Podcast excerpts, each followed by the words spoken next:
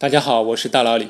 这期节目话题是来自一位听众，这位听众在他的小孩的暑期作业里面看到这么一道题，是一道是非题：一平方米和是不是小于一立方米？这是一道是非题，答案当然是错的。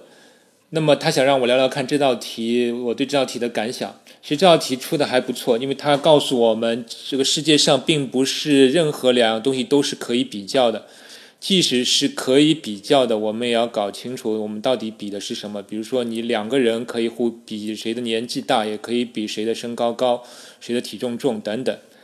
而在我们数学或者物理考试当中，我们的在做这种数字比较的时候，其实第一点我们要先判断清楚这两个数字是否具有可比性。而具有可比性的一个简单判判断标准就是单位是否一样。不知道各位在学校考试的时候，呃，在物理考试的时候，是不是有没有发现过这种呃诀窍？就是你在做一道物理题的时候，如果有两个物理量需要互相相加或要相减，那么你就可以检查一下这两个物理量的单位是否一样。如果发现两个单位不一样，那么它们就不可能去相加或者相减。如果你写下来它们相加或相减，那么你肯定是前面写错了。比如说一米，如果去加上一秒等于什么呢？这个是完全没有意义的。当然，有些物理单位是需需要转换的，比如说一牛顿等于应该是一千克乘以一秒除以啊一千克乘以 米除以秒平方等等了。所以有些单位是需要转换，并不是很直接的可以判断。但是反正你记住一个原则：两个物理量相加相减，那么它们的单位必须是一样的。而两个量相乘相除，并不需要求它们是一样。但是还有一个小技巧，就是你的求解的答案。比如说，如果你这道物理题的求解答案要求是得到一个速度，那么你的最终的你的结果就计算结果，那么它的单位就必须是一个速度单位，比如说是米除以秒。如果你得到了一个长度单位，你得到了一米，或者你得到了一个时间单位，那么你就知道你这道物理题肯定是做错了。我相信听众当中，只要物理成绩不是太渣的，应该都已经注意到这种技巧了。那么对这位听众提到这道题来说，那么也就很简单了。一个一平方米，它的单位是平方米，而另外一个单位是一立方米。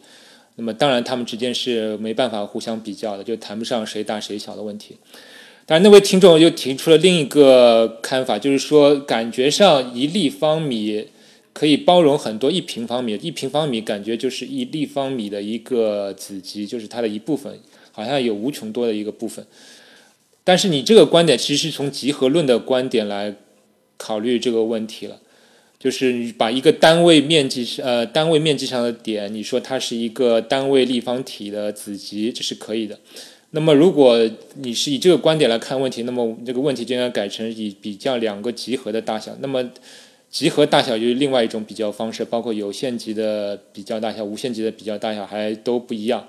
所以你这道题，如果你只是因为说你感觉一立方米能包容下一平方米的话，那么我问你十平方米跟一立方米谁大呢？你这完全没办法解释了，对不对？